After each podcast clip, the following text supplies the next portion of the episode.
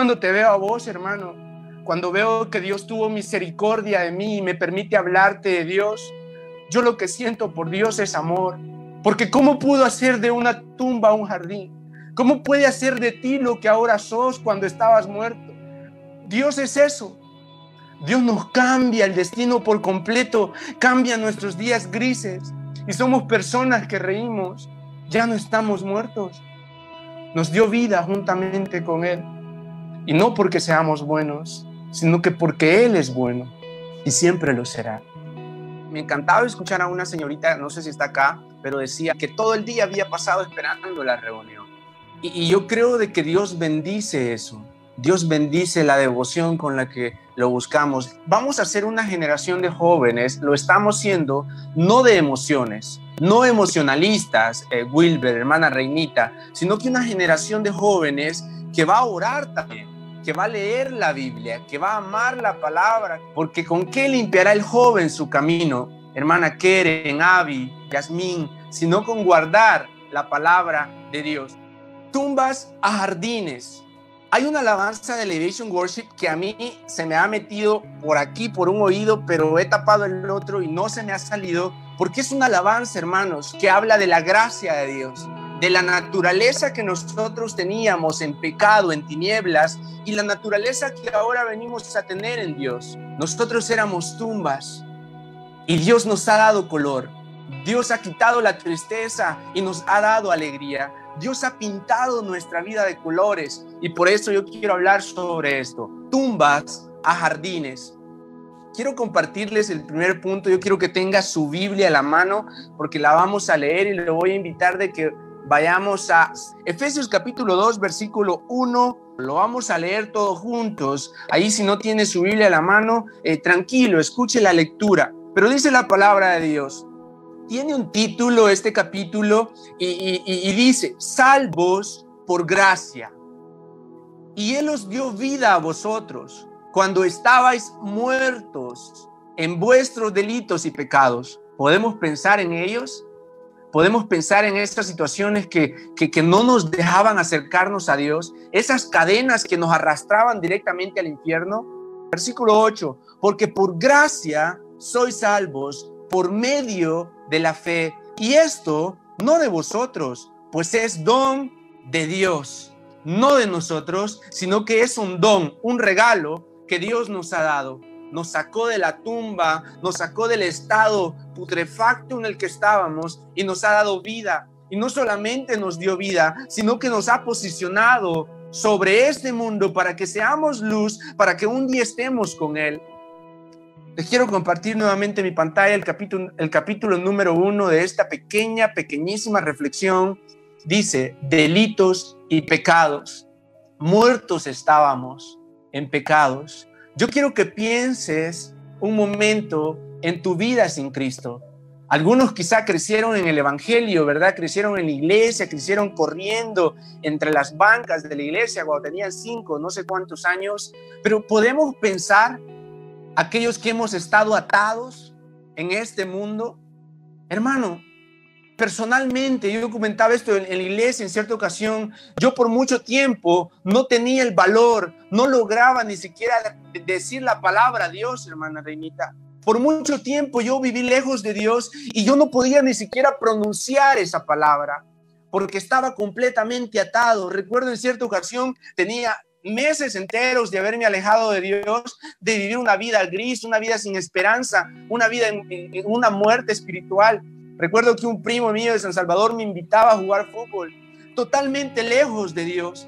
Después de haberlo conocido, había vuelto a comer del vómito como el perro, había vuelto al lugar de donde Dios me había sacado. Y recuerdo que me invitaron a un partido de fútbol y resulta que el partido de fútbol lo estaba organizando una iglesia.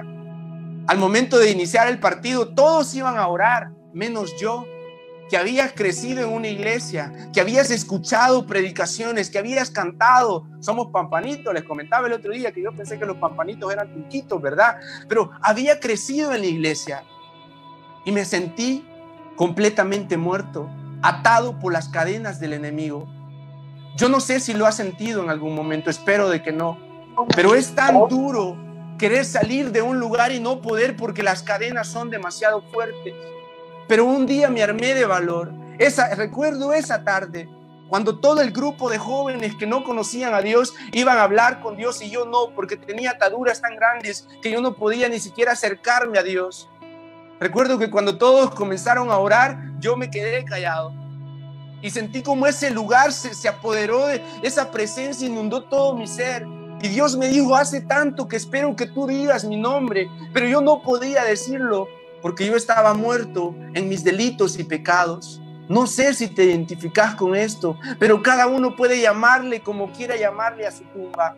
Cada uno le puede poner nombre a su tumba, nombre a la cruz, nombre a la, a la tierra donde, de donde Dios nos sacó.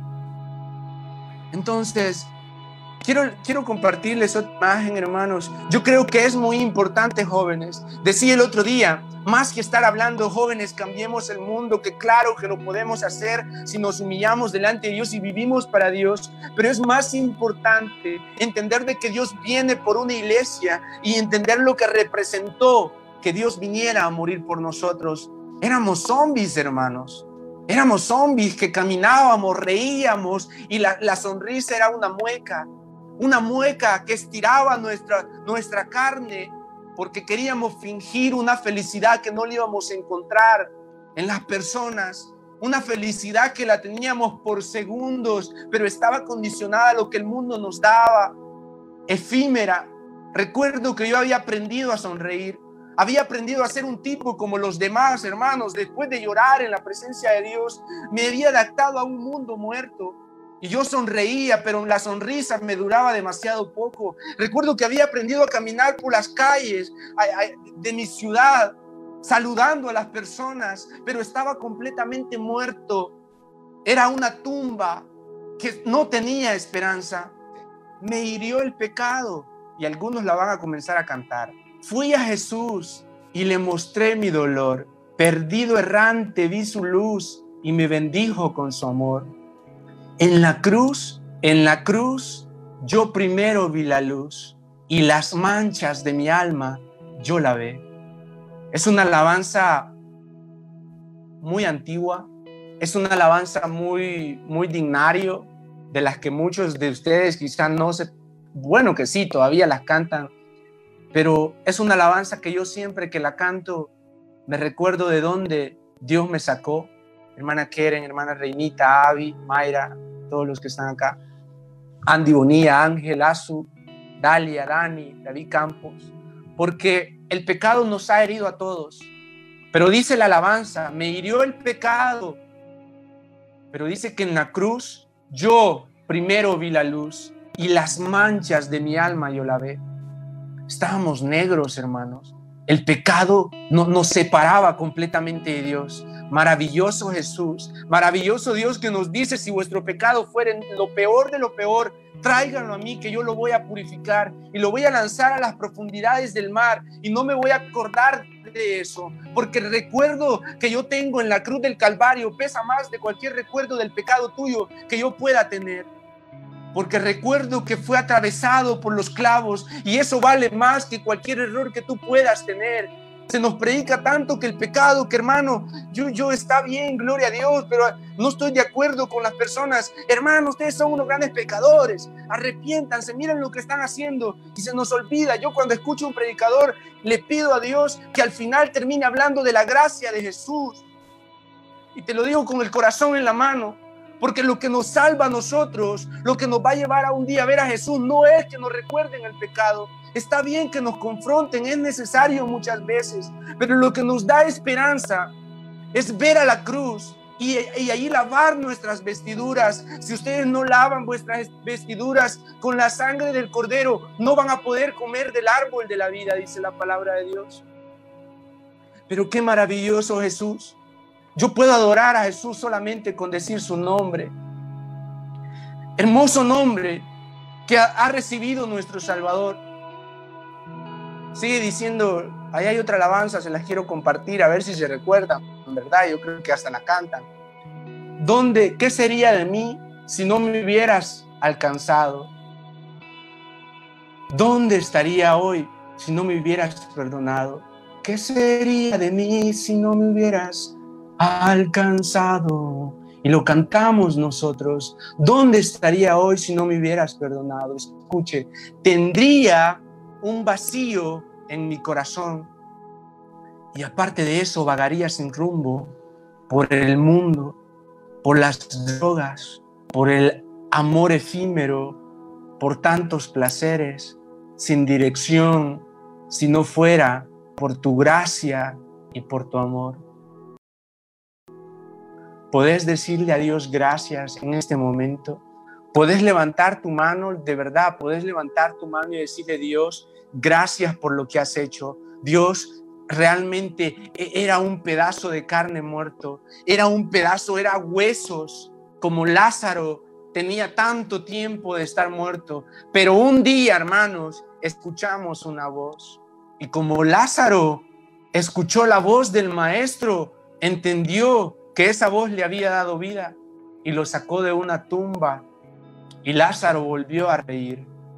Lázaro glorificó a Dios porque la voz, la dulce voz de Dios nos cambia a todos, Eri Cortés. La dulce voz de Dios nos da vida, Beatriz. Eh, hermanos Eu, Gaby, Génesis, hasta él, hermano Héctor, Henry, Bon, Yasmín, Jesús, Joa. ¿Cuántos escucharon esa voz un día? Yo recuerdo, hermanos, que mi pastor de jóvenes eh, anteriormente me venía a invitar para las reuniones. Y no solamente me invitaba, sino que me esperaba. yo, uno como no, de amigo, ¿verdad? Es como que se hace un poquito de rogar. y yo, ah, vaya hermano, está bien. Y lo esperaba para comenzarme a alistar hasta que él venía. No tenía idea lo grande que él estaba haciendo por mi salvación. Me llevaba por unas veredas porque una casita no era una casita. Era un pedazo de galerita con unos palos de madera y un poco de lámina arriba. Allí una familia humilde había dado su casita para que hicieran célula yo recuerdo de que me llevaba y Juanito me decía, porque así me conocen acá, y nos íbamos caminando y un poquito allí como un poco loco, uno sin Dios, va, un poco enojado, así un poco como, como serio. Y llegamos esa, esa tarde y recuerdo de que yo no presté atención al mensaje. Yo estaba pensando en otras cosas, muerto. Pero de repente cuando la reunión terminó y yo estaba esperando el refrigerio, Ah, ¿Cuántos han ido a la célula por refrigerio? Espero que no, hermanos. Antes del refrigerio, él dijo, Juan Miguel, ¿te gustaría aceptar a Dios? Yo no sé qué pasó esa tarde, hermanos, pero yo escuché una voz. Cuando yo sentí mis mejillas eran ríos de lágrimas y yo tenía mi mano levantada, porque Dios me estaba sacando de una tumba y le estaba dando color a mis días grises y me estaba pintando de esperanza mi vida mis paredes sucias, el suelo de mi casa lleno de polvo, las ventanas cerradas porque nadie quería estar en mi casa, porque no estaba Dios. Y recuerdo ese día cuando Dios de una tumba hizo un jardín. No tan bonito, ¿verdad? Una florcita de esas que no son tan bonitas, pero, pero ya no soy el mismo de antes. Soy una persona que puedo sonreír cuando antes en estados en los que no podía controlar mi manera de pensar, yo le decía a Dios, Dios necesito salir de estos efectos porque quiero ir a doblar mis rodillas para pedirte perdón. Pero escuchaba una voz en mi corazón que me decía, no, nunca vas a salir de acá. Yo cuando te veo a vos, hermano, cuando veo que Dios tuvo misericordia de mí y me permite hablarte de Dios, yo lo que siento por Dios es amor. Porque ¿cómo pudo hacer de una tumba un jardín? ¿Cómo puede hacer de ti lo que ahora sos cuando estabas muerto? Dios es eso. Dios nos cambia el destino por completo, cambia nuestros días grises y somos personas que reímos. Ya no estamos muertos. Nos dio vida juntamente con Él. Y no porque seamos buenos, sino que porque Él es bueno y siempre lo será. Amén, hermano. Quiero compartirte otra imagen del segundo punto. De tumbas a jardines, capítulo 2, chapter para los que hablan inglés, ¿verdad? Pero capítulo 2, paredes pintadas. El capítulo 1 era delitos y pecados y el capítulo 2 le he titulado Paredes pintadas. Y para eso quiero que leamos Primera de Pedro capítulo 2 versículo 9. Primera de Pedro capítulo 2 versículo 9. Mas vosotros, hablando de aquellos que ya no son tumba, gracias David Campos, Primera de Pedro capítulo 2 versículo 9, los que no lo han encontrado pueden escuchar. Y dice, más vosotros sois linaje escogido, ya no somos una tumba, una tumba. Cada una de las características, imaginémonos flores, hermanos, imaginémonos un jardín con cada una de las cosas que nuestro Padre nos ha atribuido en nuestra identidad. Linaje escogido, real sacerdocio, nación santa, pueblo adquirido por Dios. Escuche, para que anunciéis las virtudes de aquel que os llamó de las tinieblas a su luz admirable. Paredes pintadas. Quiero compartirles la última imagen porque hay algo muy bonito que escribí en cierta ocasión y se los quiero compartir. Yo quiero pedir a alguien que, lo pueda leer eh, en voz alta. Alguien dice yo en el chat, alguien le, gustaría leer esto. Eh, yo, le, yo le quiero dar la oportunidad a alguien que pueda leerlo. El primero que escribe en el chat, aunque sea cualquier cosa, que ponga un, Ok, yo dice Mayra Saraí. Ok, este, hermana Mayra, ayúdenos a leer ahí en voz fuerte. Amén. Cuando aceptamos a Jesús, Él ingresó a nuestra casa, echó fuera toda tiniebla y nos iluminó. Y aquella casa que estaba en ruinas, olvidada y sucia, ahora está reluciente como nueva recién pintada y con un aroma a esperanza en su interior. Jesús arregla nuestras ventanas, limpia la sala, pinta las paredes de nuestra alma y se convierte en habitante y dueño de nuestra casa. Ya no es una casa de muertos, abandonada, en tinieblas y sin esperanza, sino una nueva nada y con la esperanza de un día conocer cara a cara a aquel que habita en nuestras vidas espirituales. Amén. Gracias, hermana, por, por esa lectura. Paredes pintadas.